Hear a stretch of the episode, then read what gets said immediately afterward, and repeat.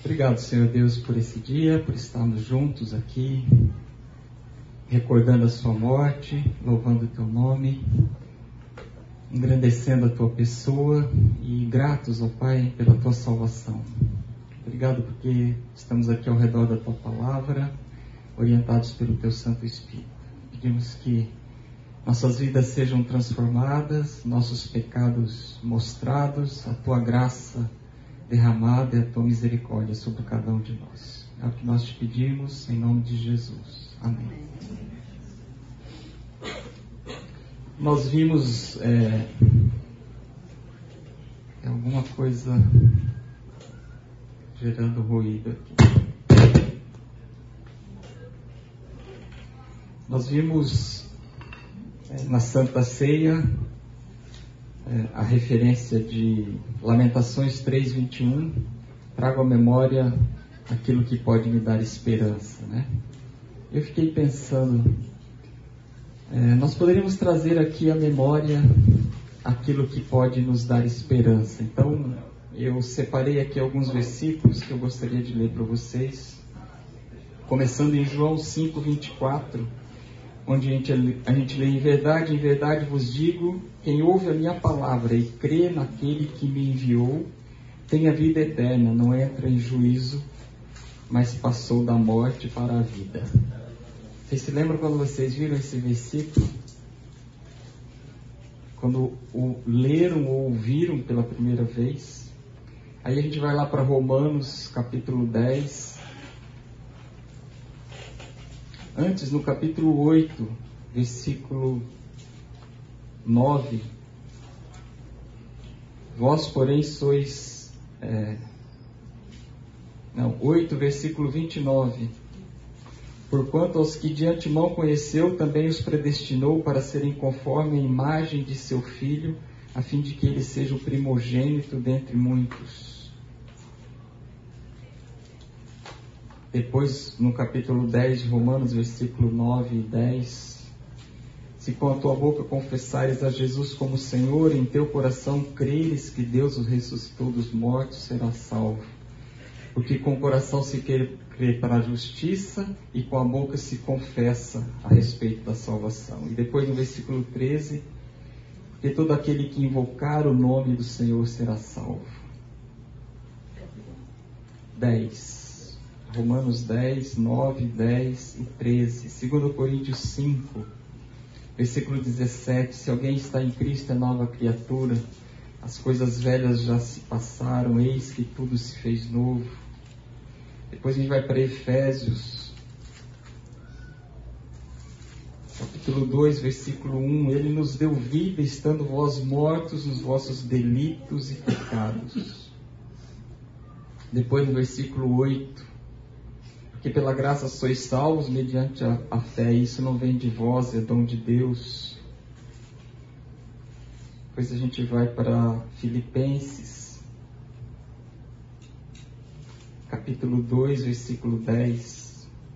Para que ao nome de Jesus se dobre todo o joelho nos céus, na terra e debaixo da terra, e toda língua confesse que Jesus Cristo é Senhor para a glória de Deus Pai. Depois vamos para 1 Pedro 2, versículo 9 e 10. Vós, porém, sois raça eleita, sacerdócio real, nação santa, povo de propriedade exclusiva de Deus, a fim de proclamardes as virtudes daquele que vos chamou das trevas e vos, e, e vos trouxe para a sua maravilhosa luz. Vós, sim, que antes não erais povo, mas agora sois povo de Deus e não tinhas alcançado misericórdia, mas agora alcançastes misericórdia. 1 João, capítulo 1,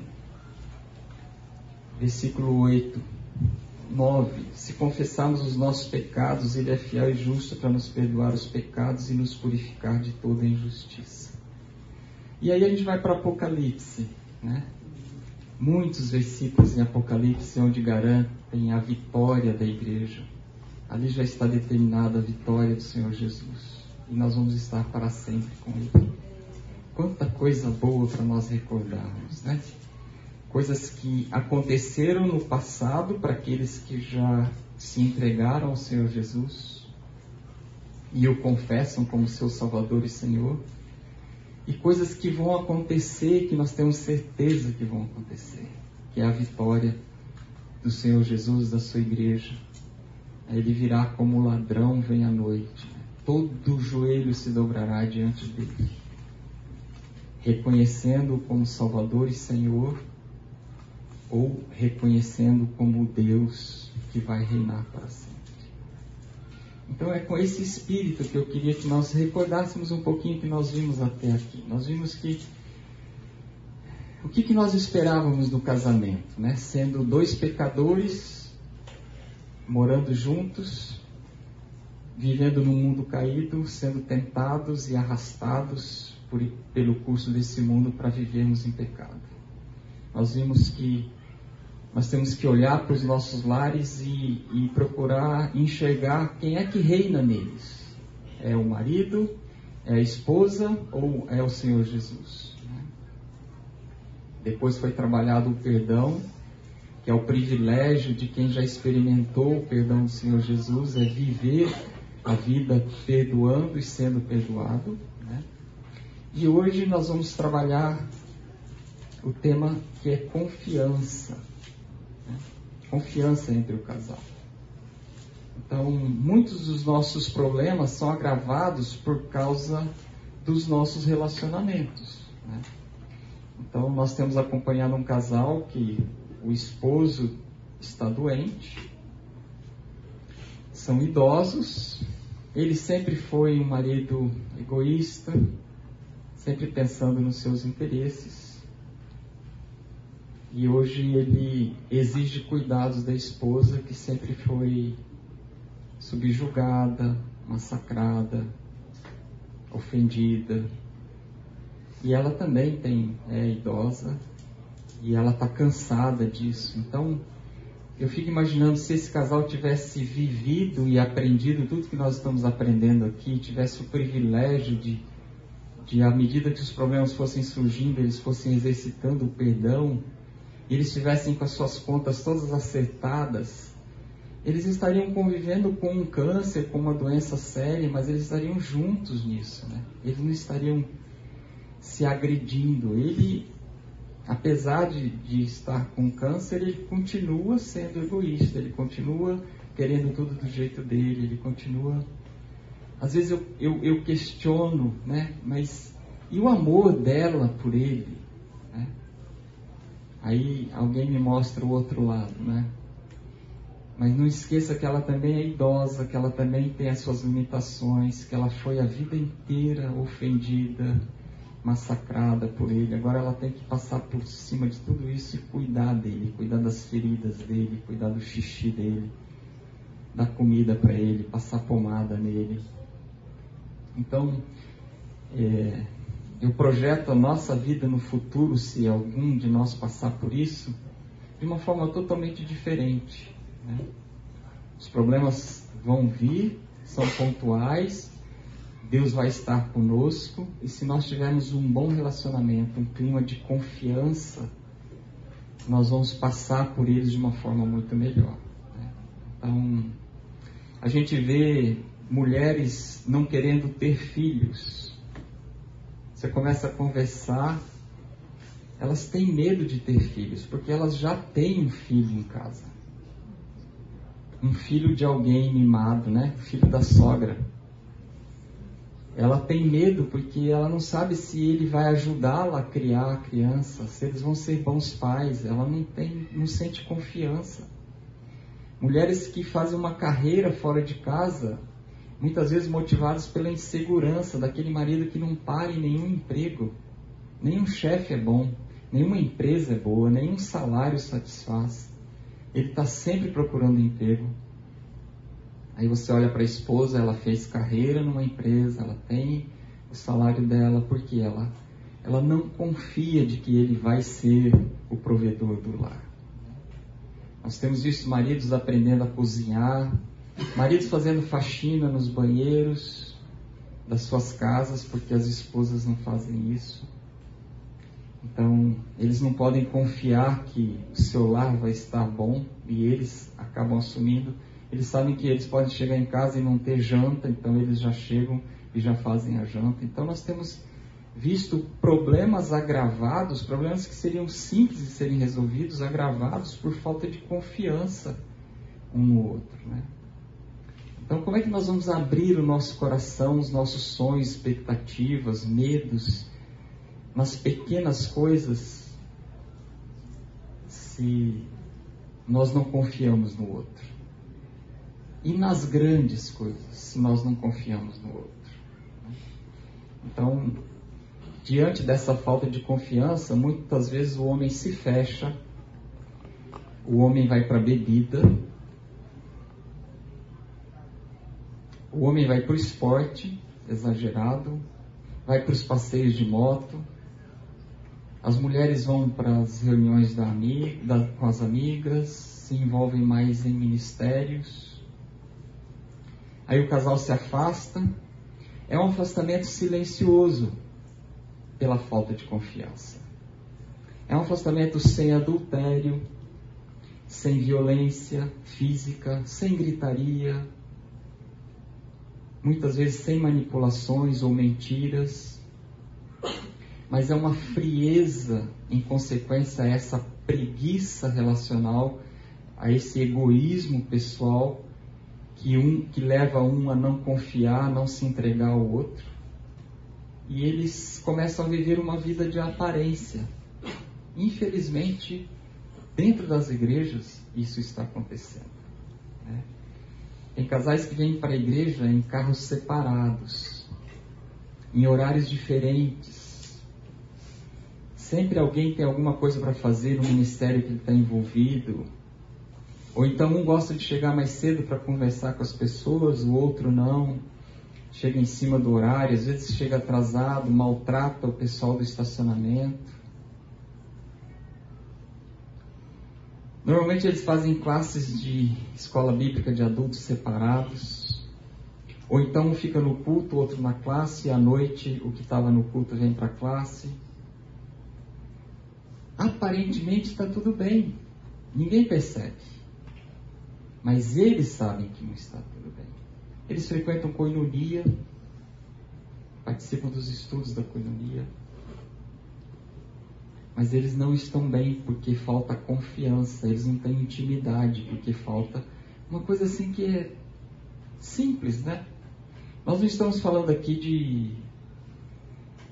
de grandes temas no casamento, né? Nós não nos propusemos nesses encontros a falar sobre o papel do marido no lar, sobre o papel da esposa, sobre amor, sobre respeito, sobre submissão, sobre finanças comunicação, sobre sexo. Nós estamos caminhando aqui pelos pormenores, né? Oi? É, pelas pequenas raposas, exatamente, que afetam e são afetados por esses grandes temas. Então, que foram esses assuntos que a gente já viu e que vamos falar hoje sobre confiança. Então, às vezes, tem um reinando no lar, é, colocando os seus desejos, impondo as suas vontades. Às vezes é o outro. É, um guardando mágoas, o outro se fechando, fugindo para outras coisas. Então, são pequenos problemas que na prática afetam o nosso relacionamento, afetam o nosso testemunho, afetam a nossa vida abundante com o Senhor Jesus. Então, o que é confiança no relacionamento conjugal? Alguém pode ler definição prática de confiança? Confiar significa ter tanta certeza de que se pode depender da integridade, da força, do caráter e da fidelidade da outra pessoa, a ponto de se entregar totalmente aos cuidados dela. Sério, hein? Você se lembra de algum caso, de alguma algum evento que você teve que confiar no seu cônjuge? Eu me lembro de um, de um marido que ele caiu, não sei se foi da bicicleta, porque ele fazia bicicross, ou então foi da moto, porque ele também andava de moto no meio do mato. Ele caiu ou da bicicleta ou da moto, quebrou acho que os dois braços. Eu sei que ele ficou engessado assim, por 30 dias. Como é que você se limpa engessado assim? Por 30 dias a esposa o limpou. A esposa deu banho e lavou as partes íntimas dele. Por 30 dias ele confiou nela, ele se desnudou para ela. Né? E ela, lógico, ela fez todo o sacrifício, né? Mas ele também se abriu e se entregou. Imagina a vergonha da primeira vez, né? Sua esposa limpando o seu bumbum. Né? Eles passaram por isso, passaram numa boa. Eles são firmes com Cristo. Outro evento que eu me lembro, eu me lembro que uma vez nós fomos de férias para o sul e eu estava engessado de cima até o pé, a perna inteira, a perna direita engessada. Eu não podia dirigir, nós estávamos com as crianças no carro e na volta chovia. Nós levamos 16 horas, era para chegar aqui 4 horas da tarde e nós chegamos 2 horas da manhã do outro dia. Então a gente passou a noite, chuva, a gente viu um monte de acidentes. E eu queria pegar o volante, a Elaine estava cansada. Imagina 16 horas dirigindo. A gente sempre revezou no volante, né? E a única coisa que eu podia fazer era confiar, primeiro em Deus, né? Que ia cuidar dela. Ela é uma boa motorista. E depois nela, que ela não ia dormir, como eu durmo no volante 16 horas, eu já estou dormindo no volante. Que ela não ia dormir. Nós chegamos de madrugada, com as crianças no carro. Eu me lembro assim que foi um exercício de confiança. Em nenhum momento eu, eu tomei cuidado para não fazer isso, a demonstrar que eu estava com mais medo do que o normal. Né? Então, alguém se lembra? Pensa no seu casamento. eu, eu fiquei pensando nesse exercício durante essa semana. Eu louvo a Deus pela vida da Elaine. A gente já. Eu já larguei um emprego numa multinacional para montar a minha empresa. Acabou, acabaram as nossas reservas, eu, eu fiquei desempregado. Aí a gente montou um negócio. Não sabia de onde viria o sustento. Depois montei uma outra empresa, quebrei, fiquei devendo, perdemos casa, carro, telefone. Voltamos para o aluguel. Não sabíamos de onde viria o sustento. Em nenhum momento, é lógico, nosso sustento veio do Senhor, Ele fez milagres nas nossas vidas. Ele nunca nos abandonou. Mas em nenhum momento a Elaine me questionou a respeito de onde vai vir o dinheiro, o que você vai fazer? Em nenhum momento. Ela deixou de confiar de que eu eu seria o provedor da casa e que Deus me daria uma direção e que tudo se resolveria. Então foi muito mais fácil ou muito menos difícil passar por aqueles momentos porque ela demonstrou confiança. Já dei tempo. Alguém quer compartilhar? Você subiu na, na garupa da moto, ele pilotando a moto. É uma demonstração de confiança. Vamos, Marina, fala alto. Não, essa vez que eu andei com moto, o hum. Bruno não, não foi uma demonstração de confiança. Não foi. Você pulou da moto. Eu virei pro lado errado. Ah. Uma peça um passageiro de moto. Você faz a curva para a esquerda, ela tem de curva para a direita para equilibrar, né? Além de apertar a barriga, te prendeu o ar. Né? Ela aprendeu com a Fátima Ozum. O Celso conta essas histórias. Mas depois ela aprende a confiar. Depois disso ele nunca mais me levou pra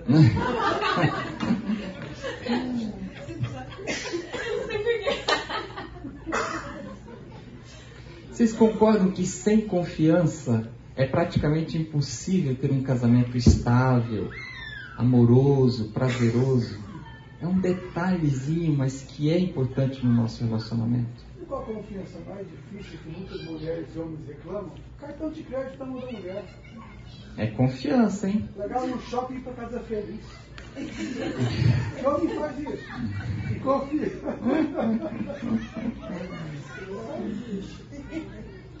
Perdoe mulheres, a gente às vezes. Eu fiz isso. Me deu um cartão na mão da Silvia. Falei para ela, pode comprar o que você quiser, onde você quiser, na hora que você quiser. A gente estava na África, não tinha onde passar cartão. Ah, que demonstração, hein, senhor?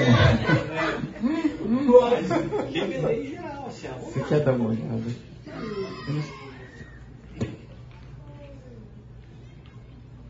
Fica.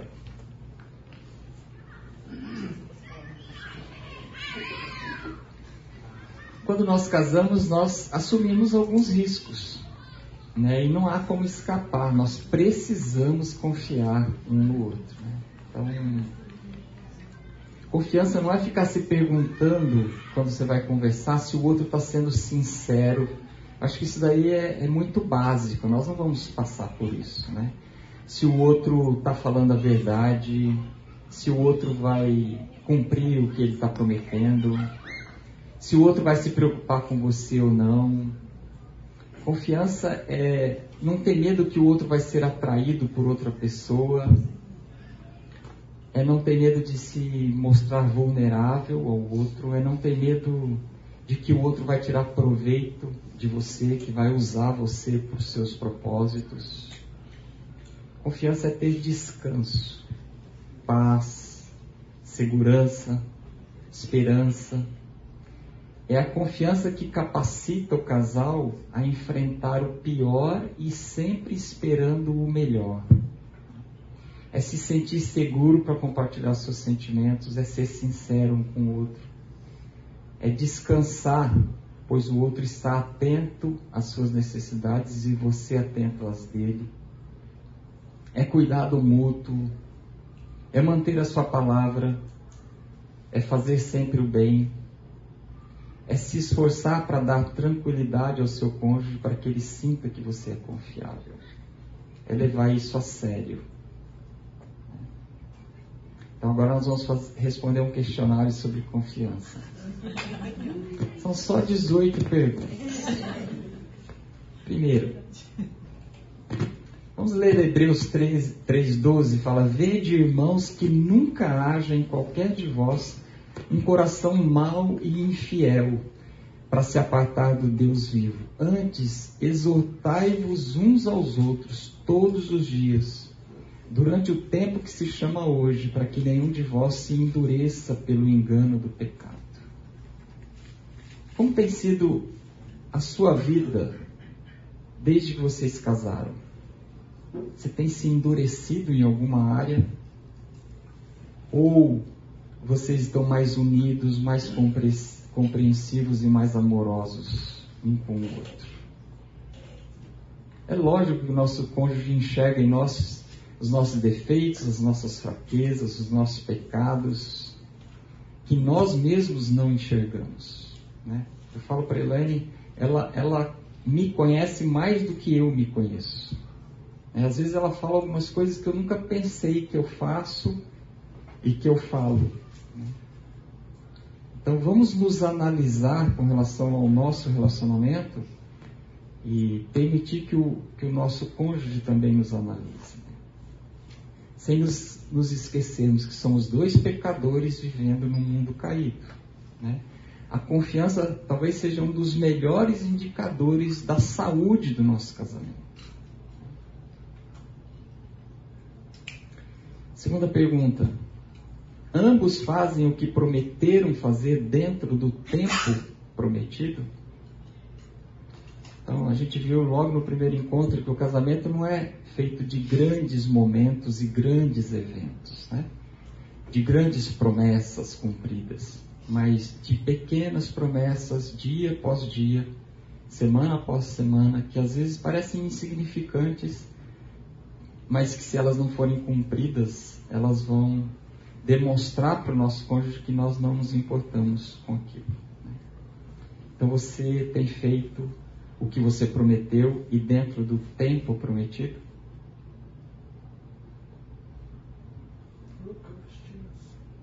Procrastinação. Nós homens somos peritos nisso. Procrastinamos a discutir a relação, fazer aquela listinha de pendências da casa, confrontos. Pelo menos eu.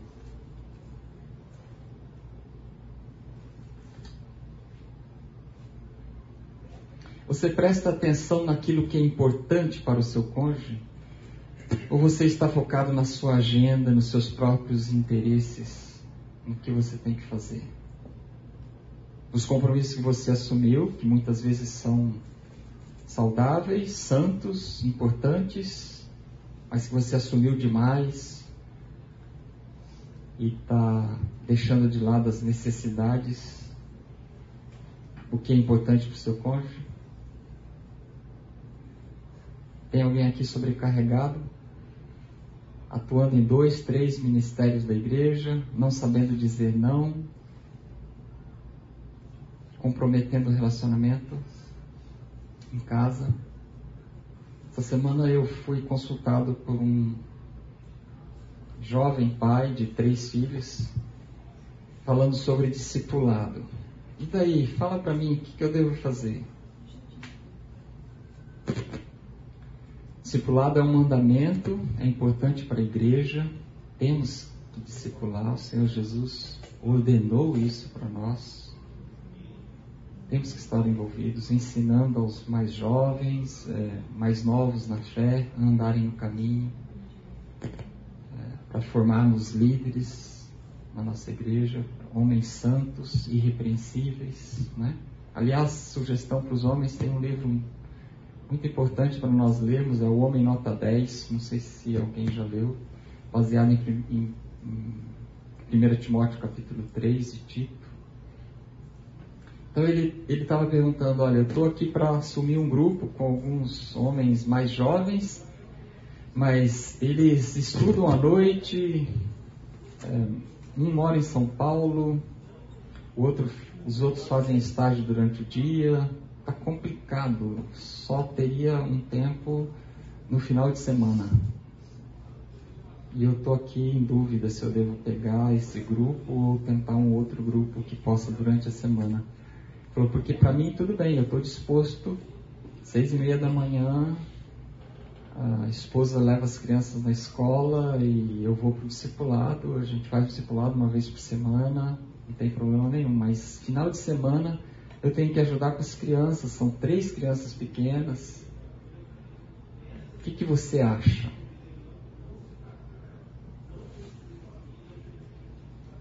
O que, que vocês acham?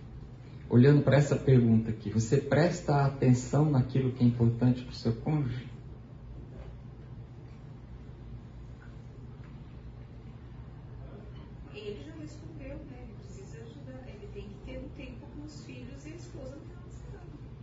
Pois é, ele estava consciente disso, mas ele estava em dúvida se ele arrumava uma encrenca lá em casa. Nesse momento a prioridade é É. E quem são os primeiros discípulos dele? Ele tem que estar atento ao que é importante às necessidades da sua esposa.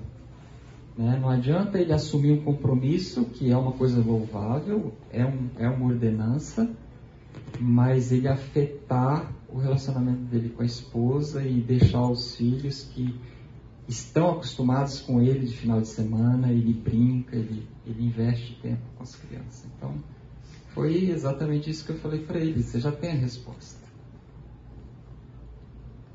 Ou faz, arruma um horário de madrugada, depois da faculdade, ou então você vai fazer o discipulado, mas com outras pessoas. Alguém assume esse grupo. Eu acho que isso é, é estar atento ao que é importante para o seu cônjuge.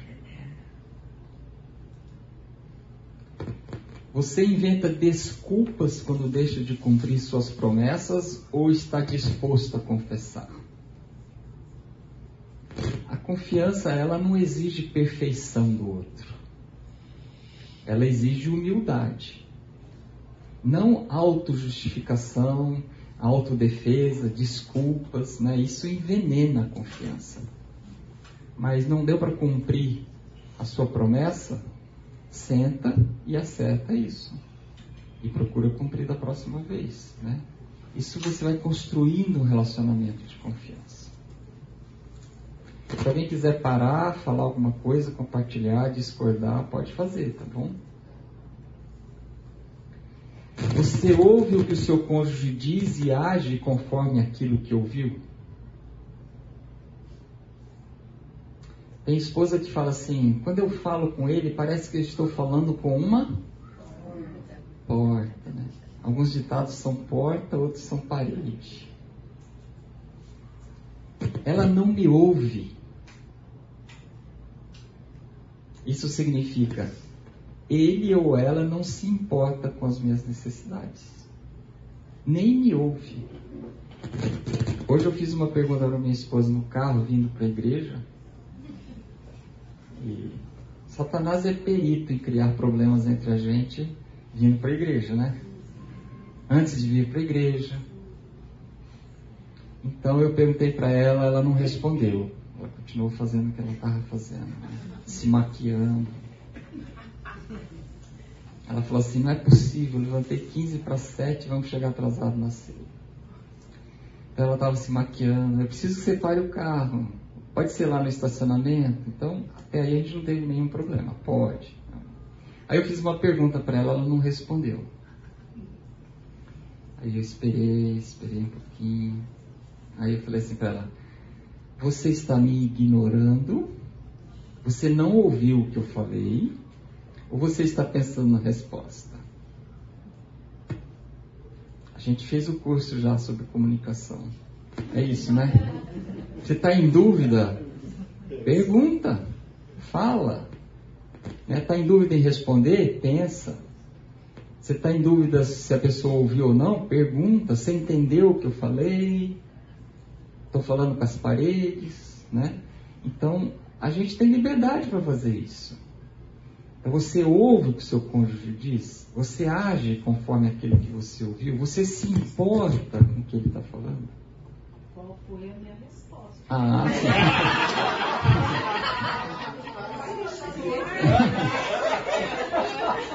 sim. Normalmente a gente deixa no ar, meu irmão. A gente precisa saber se você comprou o aparelho auditivo. É. Ela falou assim: Não, eu estou pensando. Daqui a pouco eu respondo. Você cumpre os planos estabelecidos em conjunto? Primeiro, vocês fazem planos em conjunto? Com certeza, né?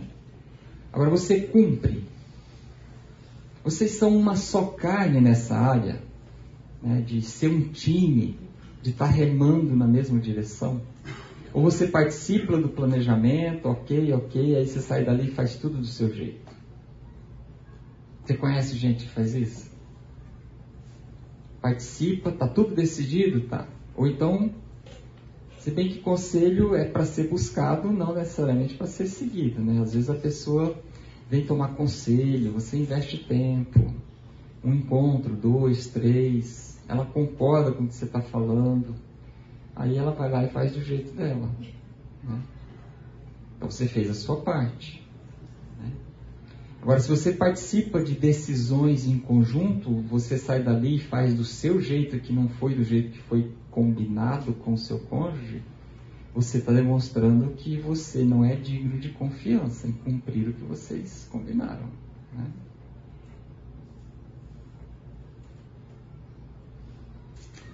Vocês trabalham juntos para estabelecer prioridades de planos e horários ou você exige que o outro se submeta à sua vontade?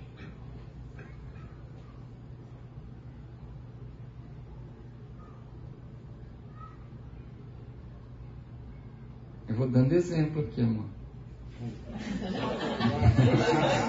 Nós temos um horário também que eu louvo a Deus pela vida dela. Quando eu a conheci, era uma mulher de oração, foi uma das coisas que me atraiu nela. Lógico, além da beleza, né? É, ela decorava versículos, ela lia a Bíblia todos os dias e ela orava. Então eu era recém-convertido, isso me causou uma excelente impressão. E, e ela colocou no celular dela um despertador todos os dias, às 18 horas, para nós orarmos juntos.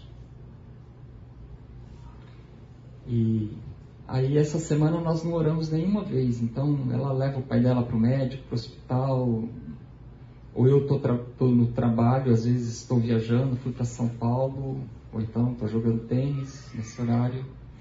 Então eu questionei para ela, olha, nós não oramos essa semana nenhuma vez, não deu certo, né? Você não quer mudar esse horário? Que tal às quatro, três e meia, quatro horas da tarde, que é o horário que você me chama para a gente tomar um cafezinho no meio da tarde? Aí ela fez um bico, né? Um bico característico que eu já conheço. A segunda vez que você está falando que quer mudar esse horário. A iniciativa dela, dela de orar, louvo por isso. O horário ela que definiu, eu sou só convidado, né? E eu estou querendo mudar o horário dela. Então, ela ficou de pensar, nós vamos conversar, tentar definir um horário que a gente possa orar mais vezes. Às 18 horas, para mim, a meu ver, está meio complicado. Né? Mas eu não quero impor para ela os meus horários, os meus planos. Né? Por exemplo, eu não vou deixar de jogar tênis no final da tarde por causa, porque às 18 horas eu tenho, eu tenho tempo de oração com ela. Se fosse um grupo, eu já fiz isso. Mas com ela a gente ajeita outro horário, né?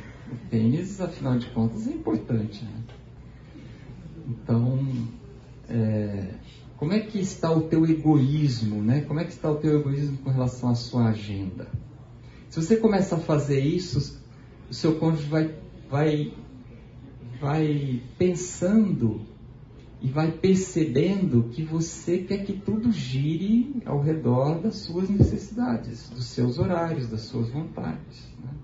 Isso se aplica aí ao restaurante, isso se aplica a um monte de coisas. Né? Você compartilha com o seu cônjuge os seus pensamentos, desejos, esperanças, sonhos, preocupações, ou é mais fácil ficar calado ou compartilhar com outra pessoa? Se você está fazendo isso, compartilhando com outra pessoa, existem sintomas de que a confiança aí já foi traída, precisa ser restabelecida, vocês precisam ter de novo intimidade em compartilhar pensamentos, sonhos, esperanças, preocupações, medos, expectativas. Isso é uma coisa para se fazer a dois, né? E serão dois, os dois uma só carne, até que a morte os separe, não para fazer com outras pessoas. Né? Existe algum indício de que você tenha se afastado do outro e procurado uma distância autoprotetora? Muitos casais chegam a um ponto de não pensar em se separar mas vivem esse distanciamento, porque eles temem o confronto, eles têm medo de ser sinceros, de falar o que pensa, têm medo de discordar da reação do outro, têm medo de se mostrar vulnerável. E aí eles se fecham e mantêm uma distância para se proteger. A gente faz isso com outras pessoas fora do casamento. A gente nunca deve fazer isso com o nosso cônjuge. Né? Concorda?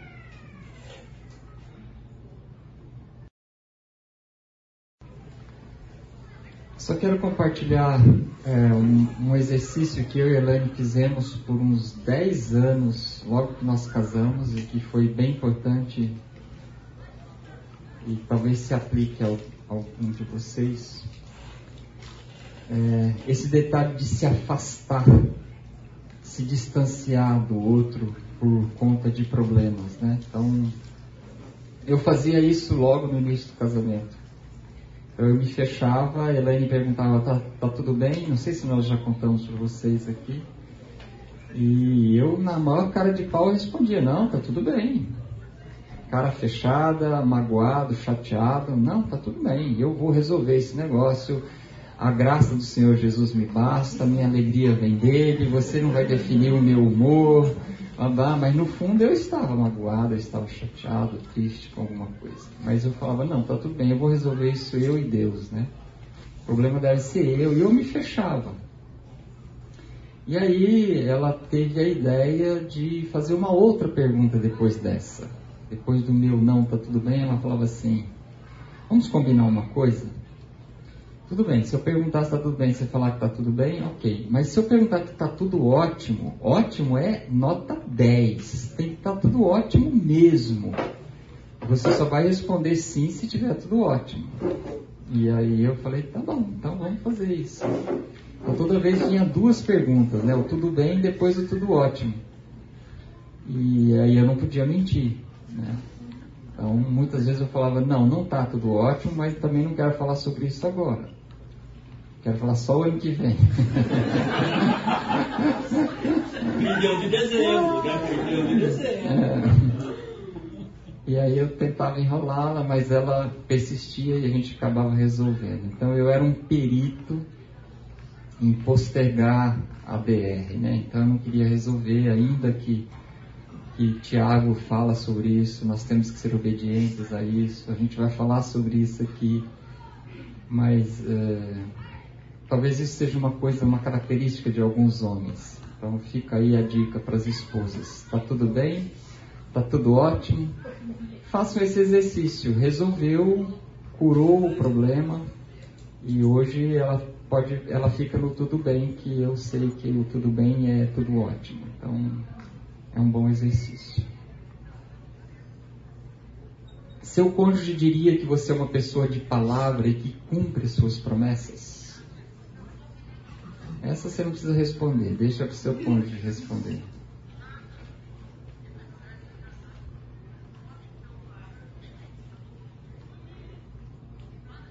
Você guarda mágoas ou confia o bastante no outro para confrontar e confessar? Você guarda mágoas ou confia o bastante no outro para confrontar, para confessar seu pecado? Confiar é amar a ponto de ir para o confronto e resolver o problema. O silêncio é uma falta de esperança que aquilo vai ter solução. Quando o casal está bem leva a sério o relacionamento deles e surge um problema, eles sabem que o fato de sentar e, e, e haver o confronto não vai abalar as bases do casamento, porque as bases estão firmes, firmados na rocha, na palavra de Deus. Vai ser um momento desconfortável, mas vai ser só um momento. Isso não vai afetar, ninguém vai sair, bater a porta, fazer a mala e ir embora. Ou, né? Ou vai sair, bater a porta, mas não fazer a mala. Se vai sair, bater a porta também, tem que melhorar isso. Não é saindo e bater na porta que se resolve os problemas. Não é, não é dando murro na parede, dando murro na porta. Nós já vimos isso homens esmurrando porta, depois passa uma vergonha danada, tem que comprar uma porta nova, trocar, pintar. Isso não é rápido. Aí chega o sogro, a sogra, o pai, a mãe, o que foi que aconteceu? Bem na altura do pulso, né? Então, qual é o nível de confiança que vocês têm? Vão para o confronto? devemos ir para o confronto. A Bíblia está recheada de versículos falando isso, né? Mateus fala sobre isso. E se você trouxer a sua oferta, souber que alguém tem alguma coisa contra você, deixa a sua oferta, volta, né? Depois lá no capítulo 18, isso acho que no capítulo 6, depois no capítulo 18 fala que se o teu irmão contra, é, pecar contra ti, vai falar com ele.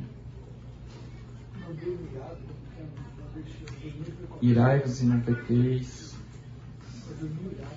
Uhum. A gente vai falar sobre esse versículo. Então, o confronto é algo saudável e ele não abala as bases de um casamento sólido. Né? Você fica imaginando o que o outro está fazendo quando não está com você? Ciúmes, desconfiança, infidelidade.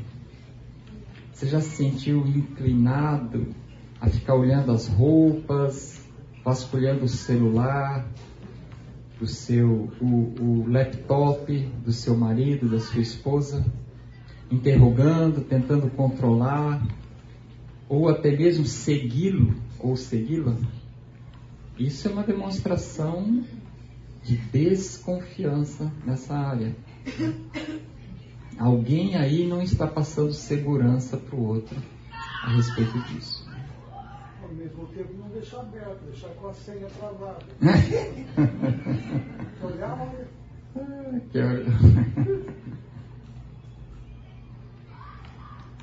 O seu par no casamento é o melhor amigo da sua vida ou o sonho desse tipo de companheirismo já se evaporou? Deus não deu a Abraão uma ajudante física para cuidar do campo, né? mas ele deu uma companheira para o resto da vida. Né? Então, esse companheirismo, esse propósito maior do casamento de ser uma auxiliadora idônea, a amizade entre o casal mede a saúde do casamento. O quanto vocês são amigos. Né? O quanto um, o quão um é o melhor amigo do outro. O relacionamento sexual é satisfatório para ambos? Ou você acha difícil se entregar fisicamente ao seu cônjuge? Nós sabemos que é muito difícil para a mulher não levar para o relacionamento sexual as impressões e expressões que ela viu e ouviu durante o seu relacionamento diário, semanal. Né? Nós sabemos também que o egoísta em outras áreas acaba sendo egoísta na área sexual. Então existe uma relação direta entre a satisfação sexual, alegre, mútua, e a confiança. Como que está isso dentro da sua casa? Você aguarda com expectativa os momentos que passarão juntos e, quando acontecem, são momentos de paz e de alegria? Vocês namoram, vocês sentem saudades, vocês se falam pelo WhatsApp, se telefonam quando estão longe. Como é que está esse nível aí de, de relacionamento? Também indica a saúde do casamento. Às vezes eu saio de casa, outro dia eu saí de casa e esqueci de pegar alguma coisa e liguei para Elaine rapidinho. Ela atendeu e falou, já está com saudade? Né? Porque às vezes a gente está assim, passa o dia todo fora, estou voltando de uma viagem à noite, a gente se fala, estou morrendo de saudade, que hora você vai chegar, né? Então é uma coisa curtir esse, esse momento, fazer do reencontro um evento, né? E isso não é responsabilidade da esposa, não, viu, homem? É de vocês, de nós, maridos. Esse clima de romantismo. Que nós, tem, nós temos que amar a nossa esposa como Cristo amou a igreja. O romantismo está dentro desse amar a nossa esposa. Você se sente confortável com a vulnerabilidade que cada bom casamento exige? Como é que você se sente com essa, que a gente fala, essa nudez emocional, física, espiritual que nós temos que ter junto com o nosso cônjuge? Você se sente bem? Você fala dos seus medos, dos seus erros, dos seus fracassos, seus problemas sexuais? Isso indica também como é que está a confiança entre vocês. A certeza de que os seus pecados, os seus erros, os seus fracassos não vão chegar aos ouvidos de outras pessoas. Isso é confiança. Aí uma palavra para as esposas. Não fazerem das, das reuniões sociais de vocês é, o assunto seja os maridos. Né? E os problemas que vocês estão tendo com eles. Resolvam os problemas. Vocês podem buscar conselho, mas de uma forma é, oficial, com o Ministério de Aconselhamento, mas não ficar nas rodas, nos encontros e nos cafés, falando dos problemas, dos pecados, dos erros, dos fracassos, dos defeitos dos seus maridos. Né? Isso deve ser tratado.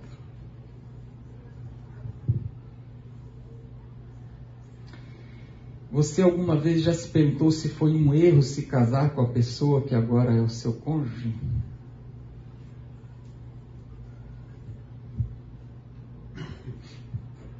As perguntas estão ficando mais sérias, né? Ninguém fez assim. Todo mundo estátua. Eu sei que muitos já pensaram, muitos já pensaram. Né? A gente fala assim, pode pensar em matar, se separar não.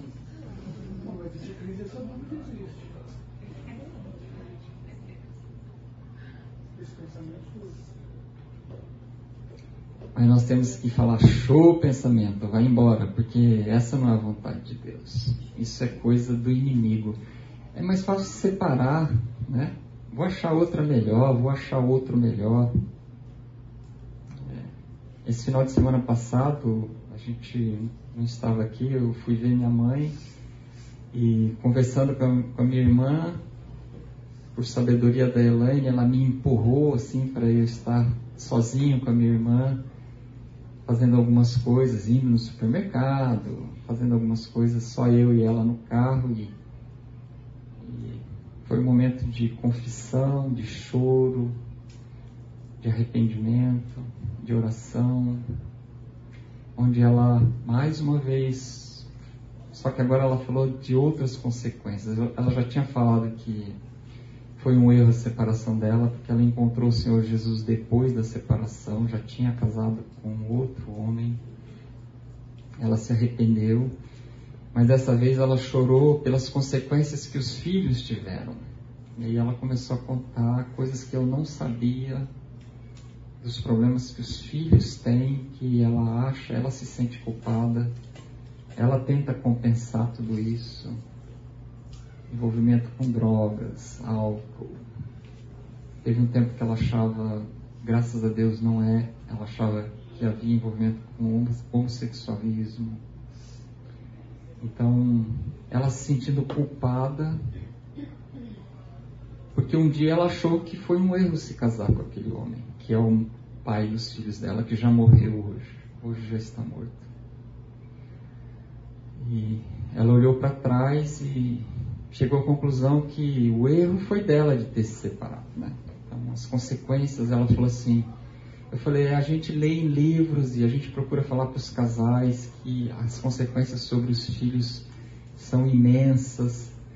Ela falou assim, meu irmão, você não tem ideia do que é. Os livros não traduzem o que acontece na vida dos nossos filhos quando a gente se separa. Não tem nada que compensa a presença do pai, ainda que ele seja assim assado. Então, esse pensamento não deve vir à nossa mente. Se vier, expulsa ele rapidamente. Deus quer que nós resolvamos os nossos problemas. E nunca pensar que você está com a pessoa errada. Se você acha que casou com a pessoa errada, é, agora ela é a certa. Faça dar certo. Né? Peça para Deus encher o teu coração de amor e recomece. Do outro lado, eu penso no detalhe não necessariamente eu casei com quem, com quem Deus quis que eu casasse. esse, esse, essa ideia que permeia o mundo evangélico, eu não, eu não concordo. Porque a escolha foi minha, não foi de Uhum. Deus. E, e, assim, a minha vida pessoal, eu e meu mulher somos absolutamente diferentes, opostos em 500 milhões de coisas. Então, mas isso nos uniu, isso, não, isso nos, nos desafia, isso é positivo. E a escolha é feita por mim, não por Deus, que leva as, que leva as consequências, até o final sou eu e ele, não Deus. Não vou culpar Deus, ó, a mulher que você me deu. Eu escolhi. Não repita o erro de, de Adão, né? Uhum. Deus nos dá todos os parâmetros para nós escolhermos, né? Aquilo que é imprescindível, inegociável, aquilo que é aceitável. Deus nos dá todos os parâmetros para nós fazermos uma boa escolha, né? Mas a escolha é nossa, realmente. Você às vezes teme ser manipulado ou teme que o seu cônjuge tire vantagem de você? Não, né? Mas existem pessoas que temem, sim. Principalmente na área financeira. A gente encontra muito isso. Muito, muito, muito.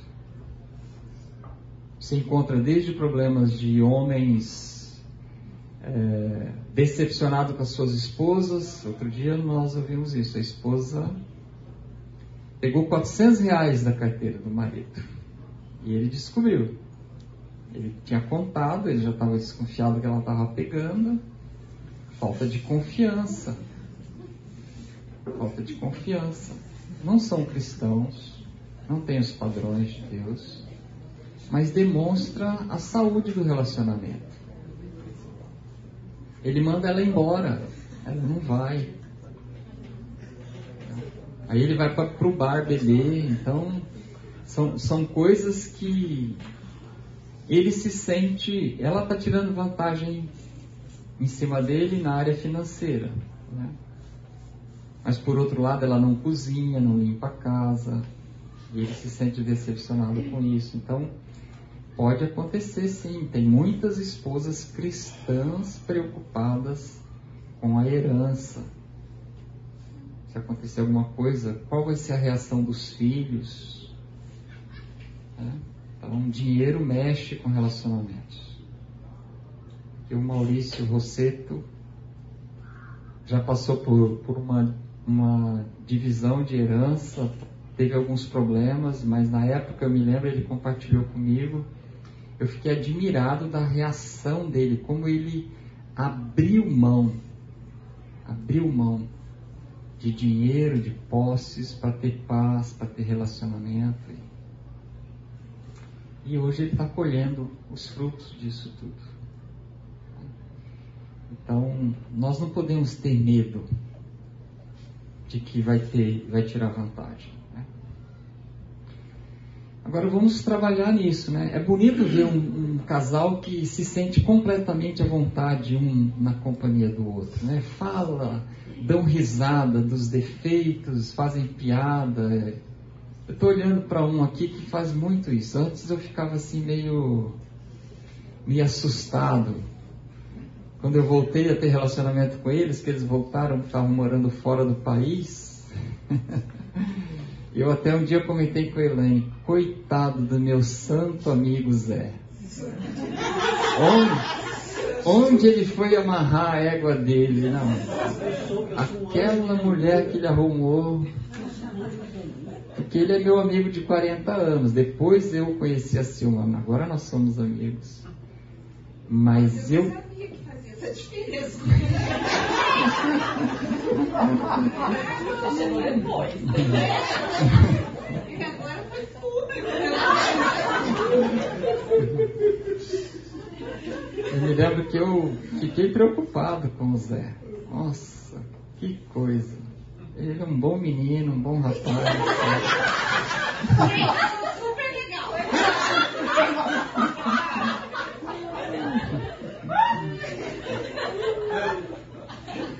Mas é bonito de ver o quanto eles são, o transparente eles são no relacionamento deles, né? A Silma fala coisas para ele que, que me levaram a ficar assim, o que, que é isso que ela tá falando?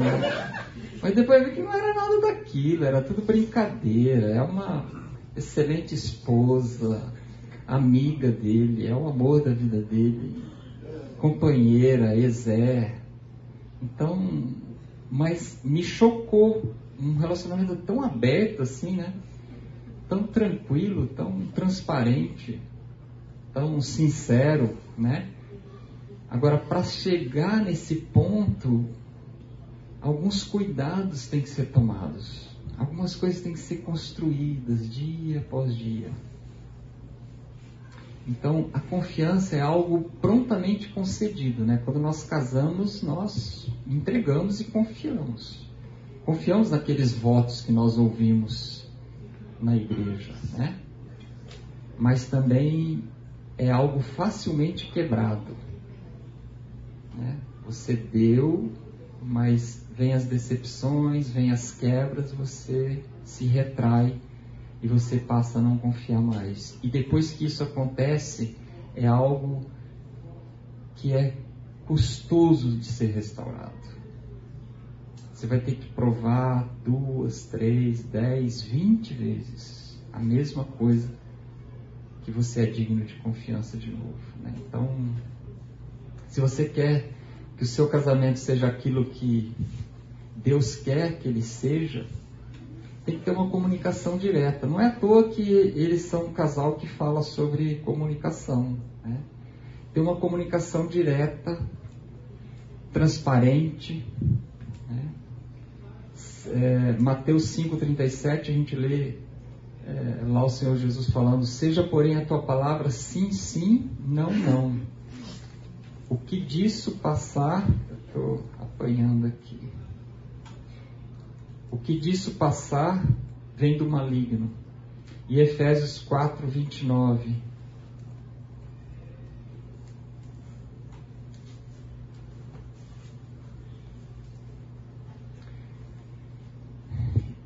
Não saia da vossa boca nenhuma palavra torpe, sim unicamente a que for boa para edificação, conforme a necessidade, e assim transmita graça aos que a ouvem. Então, uma comunicação sem propósitos escondidos, mas uma comunicação motivada na necessidade do outro. Né? Você fala sim é sim, não é não, e o outro entender e saber que você está jogando limpo, que não tem ali segundas intenções. Né?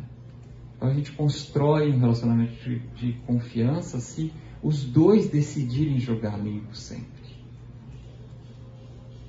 Cumprir a sua palavra nas pequenas coisas quem é digno de confiança nas pequenas coisas vai ser digno nas grandes coisas. Né? Levar as pequenas promessas a sério.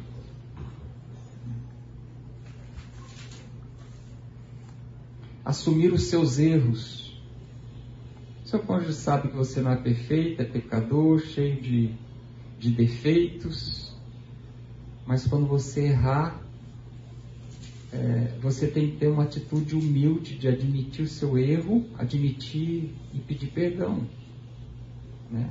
Você vai errar, você vai prometer e não vai conseguir cumprir algumas coisas, por mais que você se esforce, mas assuma o seu erro, peça perdão e começa de novo. Né? Cuidar da outra pessoa. Uma vez eu ouvi, e ontem eu, eu coloquei de novo, uma apresentação de uma, uma americana, cinco minutos, você encontra isso no YouTube. É, tem filmes falando sobre isso, mas é, o que eu quero dizer é essa apresentação dessa esposa falando. Chama Mulher Invisível. Não sei se alguém já viu. Ela se sentia invisível em casa, com o marido, com o filho. E um dia ela estava num evento de uma amiga que trouxe um presente para ela, era um livro das catedrais construídas na Europa. E página a página falava das pessoas desconhecidas que construíram aquelas catedrais. Ninguém sabia o nome.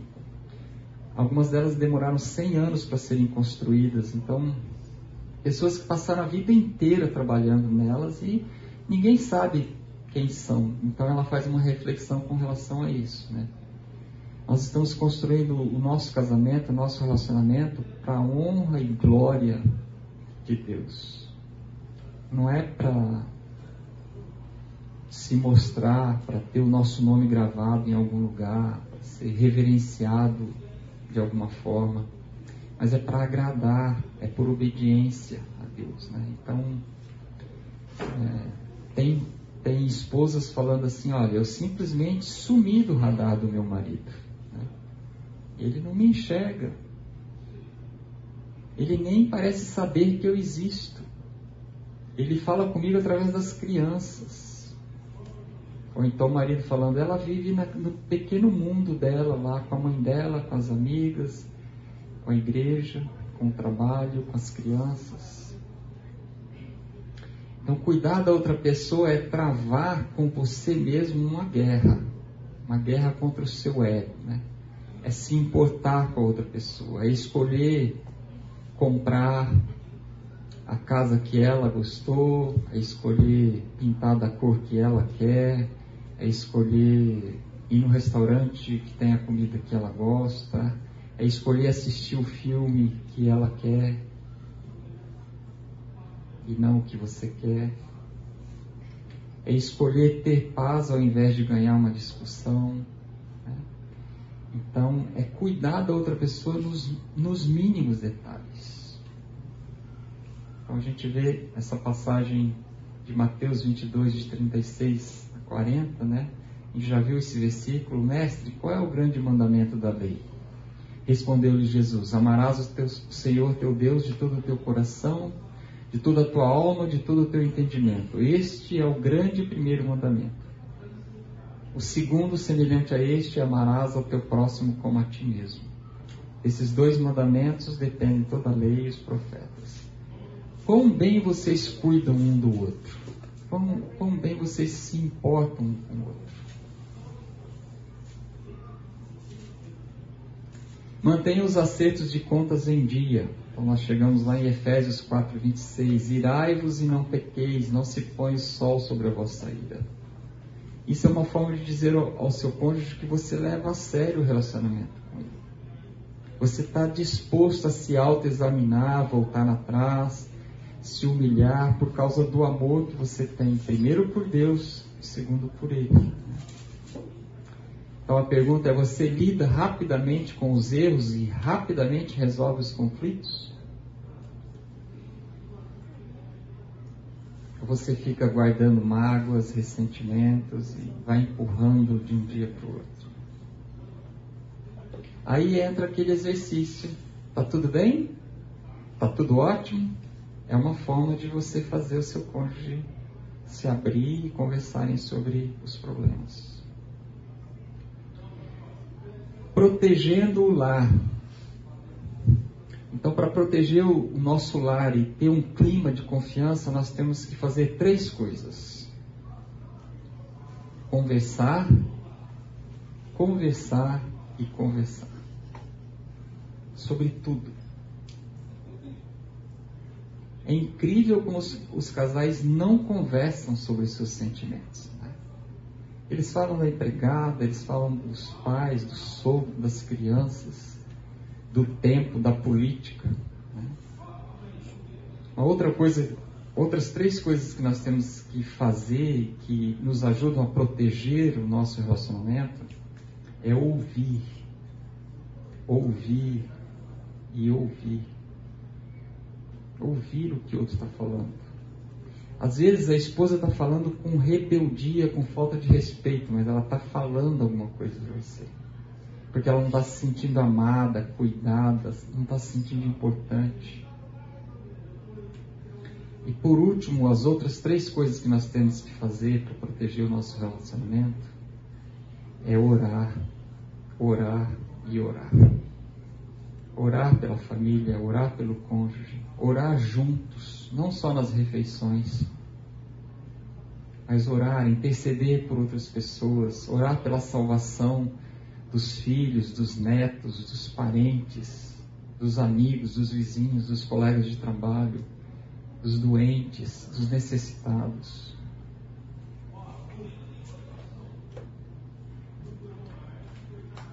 E por último, mas não menos importante, se a confiança entre vocês está abalada, busque ajuda.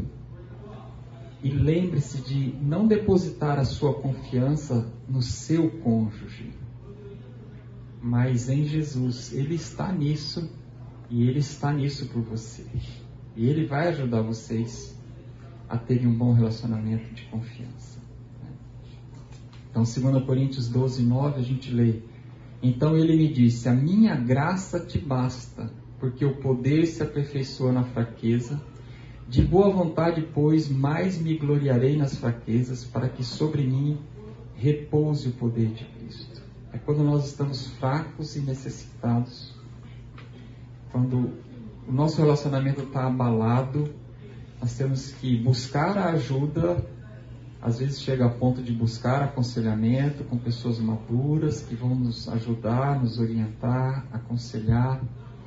Mas às vezes basta buscar o Senhor Jesus, que Ele é perito em restauração, reconciliação e Ele quer ajudar cada um de nós.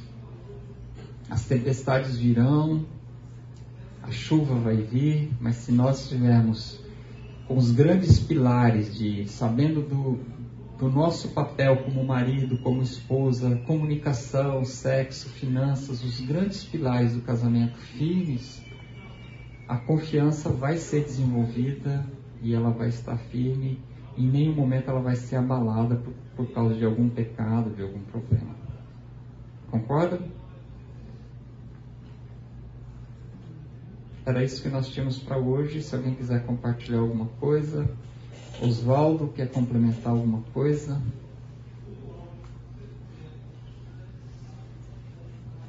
Alguma, algum exemplo aí de aconselhamento? Na semana passada, né, a gente comentou que na tarefa de tirar ervas daninhas, a gente viu que o medo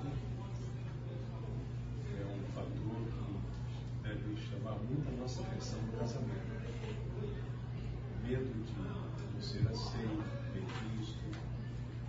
medo da reação que o outro possa ter. Isso mina a confiança. Uhum. É um desafio constante para nós.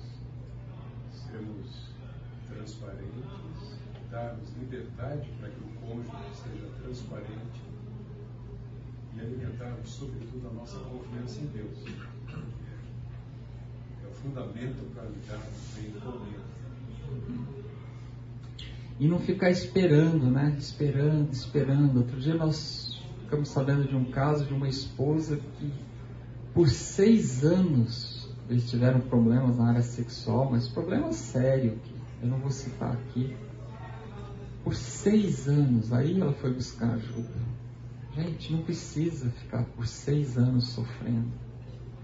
Busca ajuda antes. Né? Tenha humildade de fazer isso antes os maridos normalmente são os mais resistentes né, a ir buscar ajuda.